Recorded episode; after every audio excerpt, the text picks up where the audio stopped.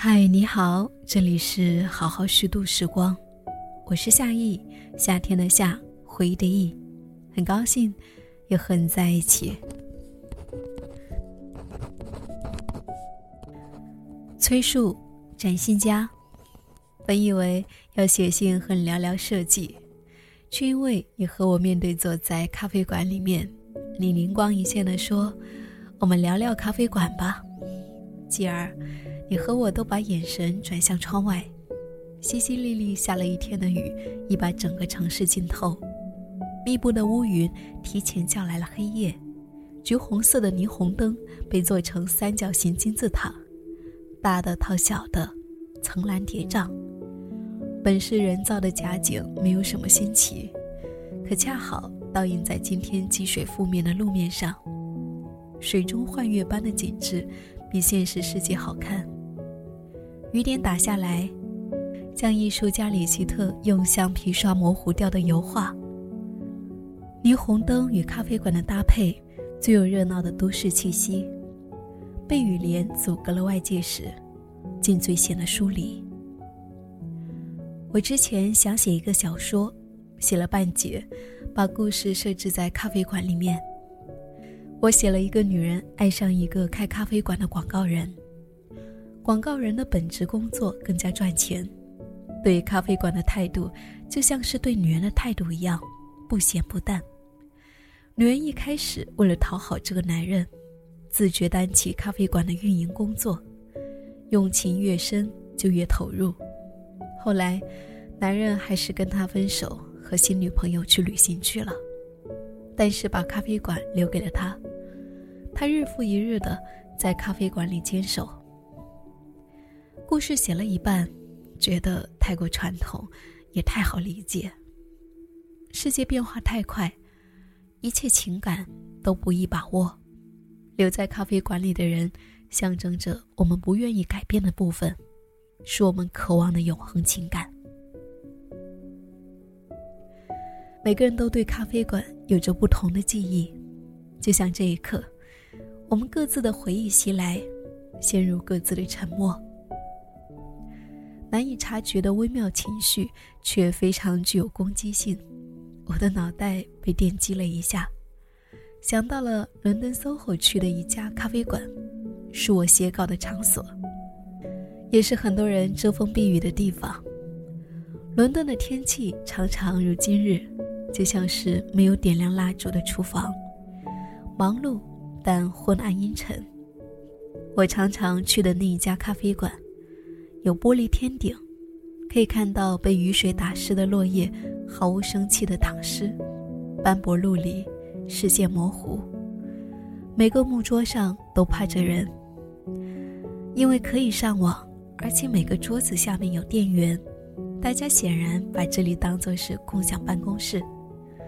水杯和咖啡杯都是最普通的一家玻璃杯，咖啡香醇，可以点手冲。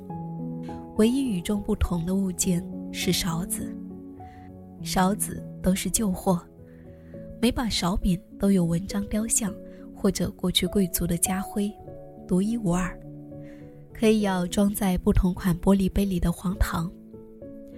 其实一家咖啡馆好不好喝，一闻便知。我发现，好的咖啡馆散发出来的味道是苦涩的。要判断一家咖啡馆好不好喝，还可以看看里面坐着的人。西装革履的商务人士不会计较咖啡的口味，只有那些有闲没钱的文艺青年和没有喷香的咖啡就无法创作的工作者才会苦心孤诣，对什么都可以纵容，唯独不能够忍受寡淡的咖啡。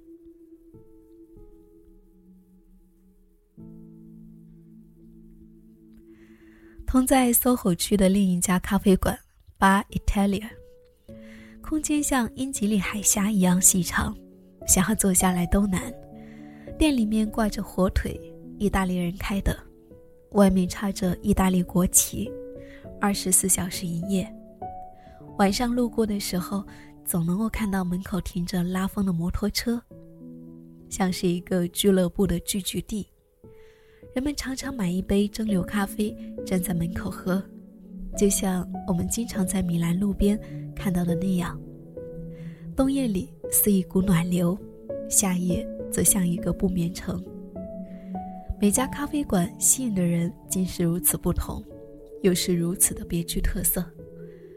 即便是害怕与人共处的人，也会找到与自己气质契合的咖啡馆，买一杯匆匆带走。这些咖啡馆都像变身之地，是你打算换一种生活节奏的歇脚处，也是整装待发的起点。我对万事万物都有点好奇，或者更确切地说，我喜欢一切有灵魂的事物。奥斯曼人曾把咖啡馆称为是思想家的牛奶。咖啡馆算不算是盛放灵魂的容器呢？细细想来，我每次旅行总喜欢寻找当地有趣的咖啡馆。常常在欧洲一些小城市看到老人们一辈子过着单调的生活，去的咖啡馆是固定的，生活节奏始终如一。在这种一成不变的配置中生活一辈子，如何不厌倦呢？后来我想明白了，咖啡馆并非是静止的。咖啡馆是个动词，因为每天坐在里面的人都在改变，每天的心情也都不一样。我模仿哲学家的口吻来说一句话，就是：人无法坐进同一家咖啡馆。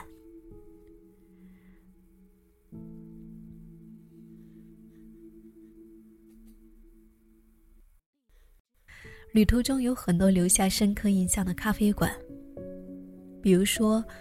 我去莫斯科的时候，找到涅瓦大街上普希金故居旁的文学咖啡馆。普希金与情敌决斗前，在这里喝了最后一杯咖啡。其实他并没有喝完，自信地说：“等回来接着喝。”果戈里和陀思妥耶夫斯基都是这里的常客。果戈里小说《涅瓦大街》里说。绝对没有比涅瓦大街更好的地方了，至少在圣彼得堡是这样。对他来说，涅瓦大街囊括了一切。在河内，我撞见过一家越战主题的咖啡馆。越南咖啡极苦，玫瑰花插在各种铝制饭盒和酒精瓶里，墙上贴满了老照片，照片里有很多女兵长得很好看。有人说。别的地方喝咖啡是加了奶和糖，巴黎左岸的咖啡加的是文学、艺术、哲学。巴黎的咖啡馆都有自己的花名册，你可以想象跟自己的偶像坐在同一张桌子上的感觉，比如说毕加索、海明威、贾科梅蒂、萨特，他们爱去的花神咖啡馆、双偶咖啡馆。照片和手稿贴在墙上。在柏林，我找到一家名叫 Ola Cafe 的咖啡馆，是将一家老药店原封不动改造而成的。整面墙的瓶瓶罐罐，提醒着过去的人们更需要抓药看病，现在的我们更需要安抚情绪。咖啡变得非常治愈。我曾经一度十分迷恋茨威格描写的一战前维也纳的样子。太平的黄金时代下，诗人、哲学家、音乐家、艺术家过着一种理想生活，全身心地追求艺术和文化。茨威格说，自己作为半成人的学生时，看书是我们最重要的事情。凡是到手上的书，我们全部都看。我们从公共图书馆借书。同时将借来的书交换着看，但是，我们了解一切新事物的最佳场所，则始终是咖啡馆。在他看来，咖啡馆是一个特殊的场所，是只花一杯咖啡钱，人人都可以进去的民主俱乐部。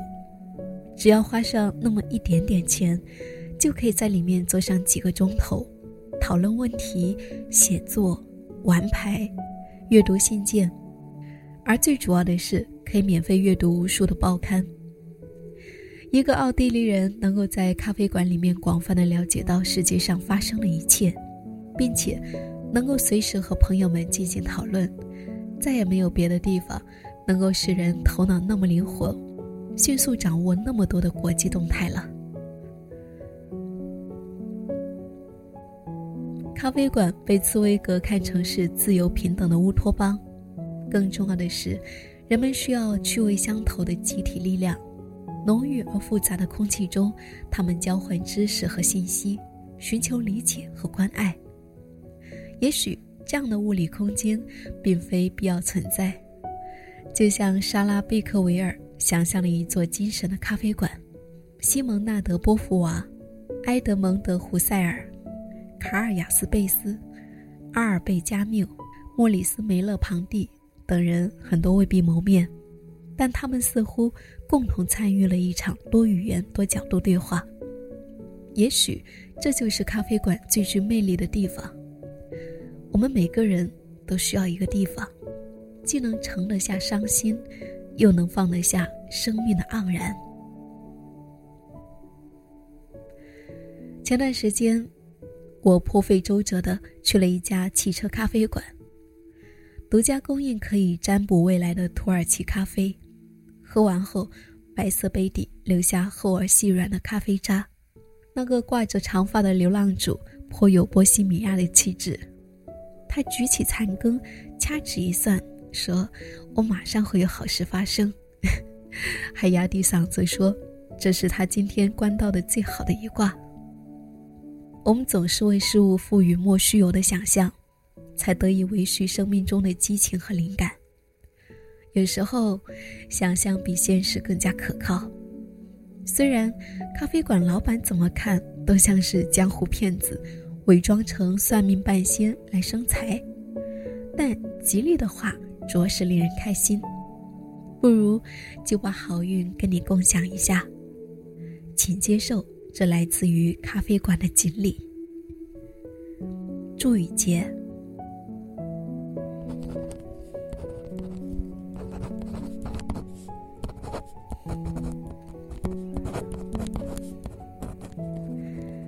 小兔早，我想，从我学会写信的那天起，应该没有想过有一天会给一位作家回信，因此这个经历本来就很神奇。谢谢你的来信，我在等待一次飞行，因为不知道从什么时候开始，对于我来说，很少能够有机会可以拥有整段的时间来思考，更不要说形成文字。我想，这个状态可能不止我一个人如此，是我们这个行业的人普遍面临的问题。于是，近几年我所有的文字，比如说设计的文案、自我的感悟、朋友间的感谢。大部分出现在坐飞机的时间里。我自己想来，最主要的原因可能是因为此刻手机没有网络，我们能够得到一段相对完整和安静的时间。这样想来，生活中有太多这样的例子，唯一的结果却含着模糊的原因。比如在飞行中的写作，是因为有了时间，还是因为想要写作呢？比如设计师达成了创意，是因为灵光乍现，还是因为经验使然？再比如我们要讲的咖啡馆，是因为喜欢咖啡，还是喜欢咖啡馆，或者是喜欢让时间经过咖啡馆？我在想，我们每一个实实在在的人生结果，大多来自于模模糊糊的缘由，可能这就是生活的魅力吧。那么。作为一名作家，你是更喜欢笃定，还是更热衷于模糊呢？聊起咖啡馆，这个词对我来说，意义上就是多重的。从设计师的逻辑上讲，我是把喝咖啡的空间分为了三个类别。第一类，比如说星巴克，此类咖啡产品成熟，消费逻辑清晰。我认为是咖啡店。第二类有一些面积比较大，伴随着咖啡还有丰富的餐食和饮品。大部分人也并不在意咖啡本身，消费空间、消费时间，咖啡只是一个主题而已。这一类，我叫他们是咖啡厅。那么第三类，也就是我喜欢的这一类，他们不一定有很大的面积，也不一定有很多种类产品，但是他们一定有很好喝的咖啡和很不错的景观。无论是至于闹市，还是在一个特别的地方，你总能够在这捧着咖啡，把眼睛投向别处，让时间滴滴答答的溜走。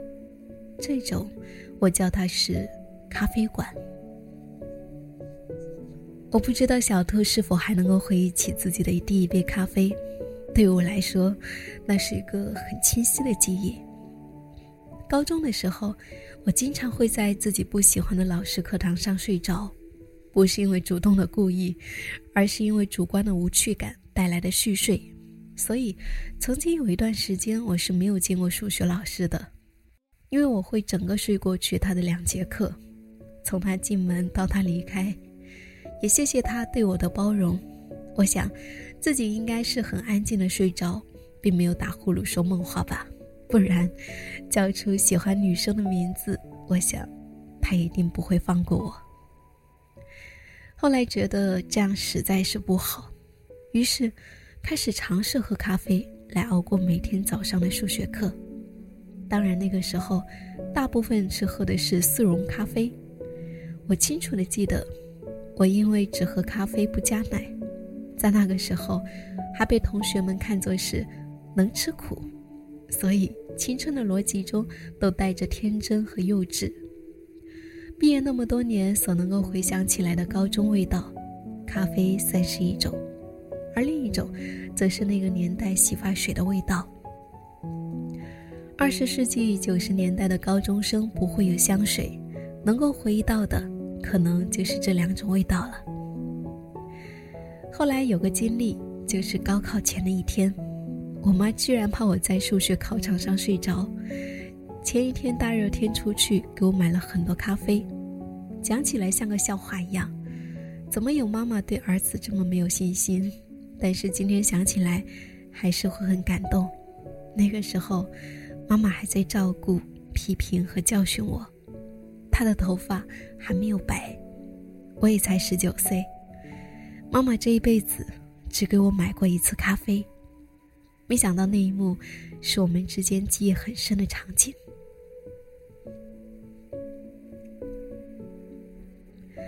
咖啡馆出现在我们的大学生活中，可能更多的是为恋爱的大学生提供一个空间而已。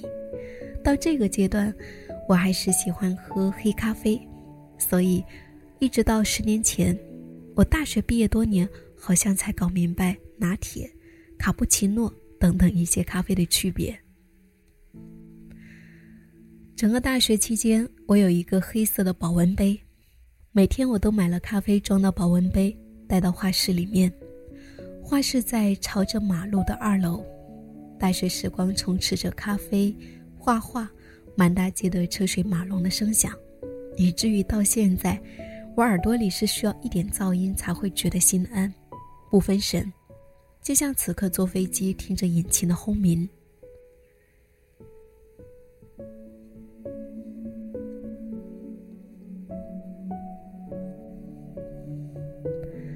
十年前在北京工作，星巴克成为我的生活必需品。由于每天喝的有点多，于是加点奶。但是我却很少愿意停留在星巴克的店里。十年前，星巴克可能也算是网红店吧，不少人拍照打卡。讲真的，十年之前的那个我，热衷于喝咖啡，但却没有记住咖啡馆。咖啡似乎只是一个单纯的饮品，帮自己顶住压力和困意。我对咖啡馆这个空间的认识，是在近十年开始的。不知道这个过程是代表我，还是代表了我们这一代人的经历。二零一五年在意大利，中间有一次我们去到卢卡，在一座小教堂边上，有一家非常小的咖啡馆。我和 Ready 哥一起点了意式浓缩。当你在小咖啡馆里坐下来，旁边的狗就趴在那脚上，外边很冷。咖啡很烫，很苦；饼干很甜，咖啡很苦。你能看见刺眼的阳光和暗黑的老旧木头，能够听见满屋子意大利人大声的聊天和硬币的声音。时间会被放慢下来，你甚至能够看见它流走的形态和颜色。在意大利的咖啡馆里，更多的都是我和 Ready 哥一起喝咖啡的记忆。二零一七年，他永久的离开了我们。我庆幸，那些意大利的小咖啡馆里面，保留了我们一起用硬币买咖啡的记忆。你是否在早上等待过一家咖啡馆开门？有一次在伦敦，我们一行人早上去参观美术馆，到了那里还没有开门。十一月，伦敦的早上非常冷。几位朋友挤在一家有着黑色铸铁门面的咖啡馆门口，等着他开门喝杯热饮。我从来都没有如此焦急地等待过一杯咖啡，也没有那么早去过一家咖啡馆。当拿到咖啡的时候，有一种早上排队买早点的感觉。那杯咖啡的味道早就忘记了，但是，唯一让我记住的，是它的温度。还有那种满足感。还有一段在日本喝咖啡的回忆。我在东京的小巷子里面很难找到小一点的咖啡馆，可能是因为我每次在日本都把更多的时间放在探索买手店上吧。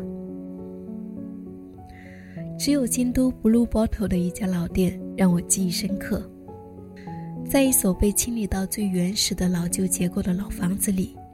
年轻人都端着当下最流行的品牌的咖啡拍照。咖啡还真神奇，能够成为很多事物的媒介，让不合常规的事物变得和谐。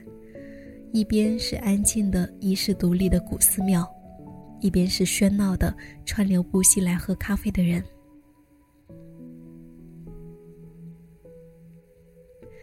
在伊豆的山上，有一所由建筑师。魏延武设计的咖啡馆，咖啡馆坐落在山脚，有很多的原木堆积成一个倒三角的结构，整个外立面都是玻璃。坐在里面望向远方，可以看到大海和森林。上山的路上，太太生我的气，一到咖啡馆就买了咖啡，独自坐到山脚去了。我围着咖啡馆转了一圈，一边觉得设计真让人感动。一边着急着找他。两年后回想起来，这是我记忆最深的我们俩去过的咖啡馆。虽然我都没有顾上喝咖啡，但伴着他的小脾气，记忆还是挺美的。除此以外，我俩能够共同记起来的咖啡馆，是在海明威住过的 K West 小岛上的一家海边咖啡馆。能够记住它的原因，是因为。那里的猫都多一只脚趾。如今中国人如何定义咖啡馆呢？咖啡馆这个空间，更多的不是被定义，反而是随着时间的变化而产生着新鲜的质感。从喝咖啡提神，到喝咖啡的味道；从泡咖啡馆的空间体验，到沉浸在咖啡馆的时间氛围里。一切的变化，都来自于这些年我个人的生活经历。作为设计师的我，不得不回头观察这一些。就拿魏延武设计在伊豆的 Cold House 咖啡馆来说，那些登顶山头的人们，不一定都是奔着一杯咖啡，有人是为了建筑，有人是为了由咖啡馆望向海，也有人是为了路过上山的玫瑰园。但是。正是由于山上的咖啡馆，才我们拥有了更多能够获得的经历。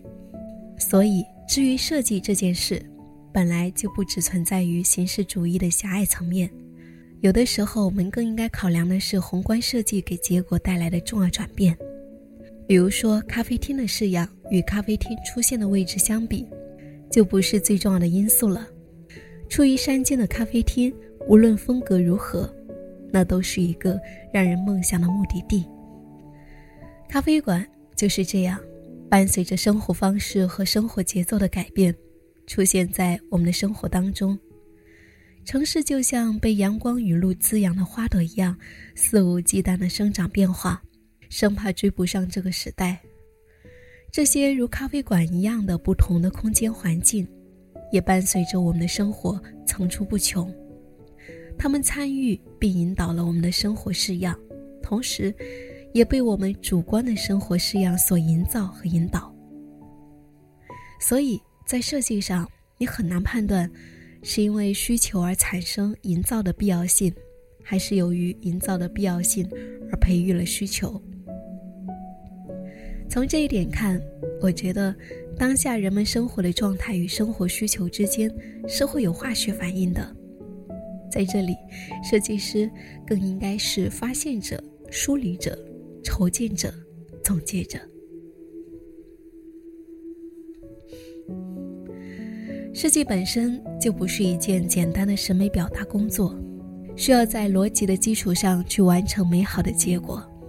如果整体的过程还能够给社会大众更多的价值，这个设计才有更完整的意义。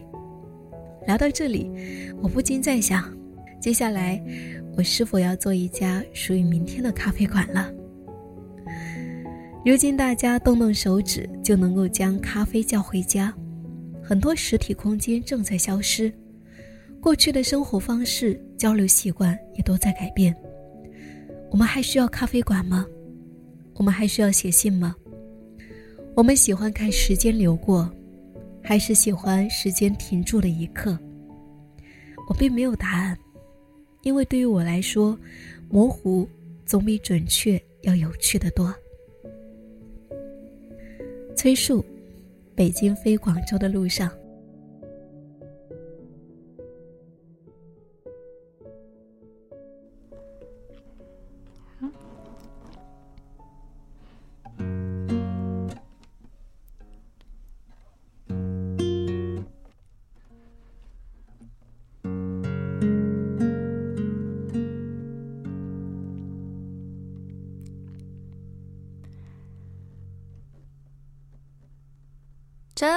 景色像你变化莫测。这样的午后，我坐在九份的马路边。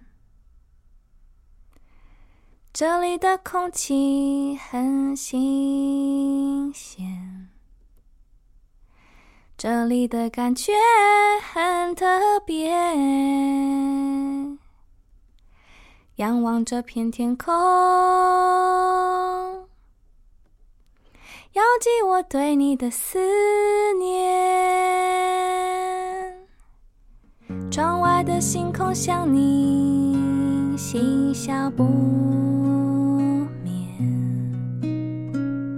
这样的午夜，我坐在九份的咖啡店。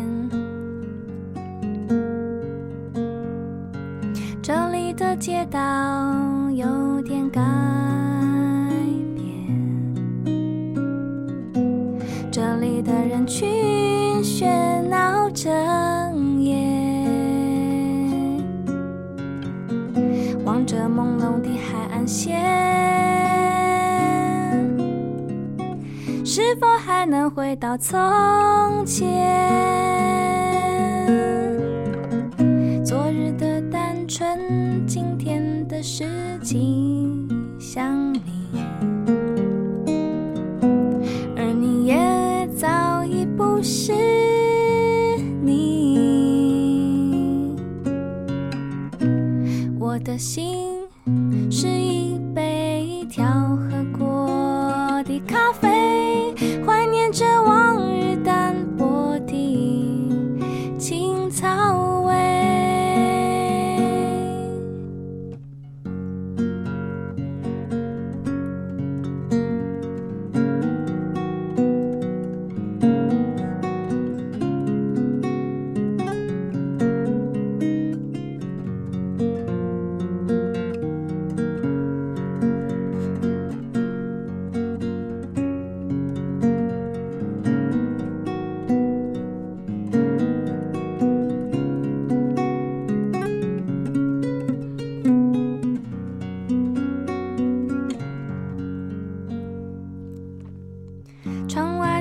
色像你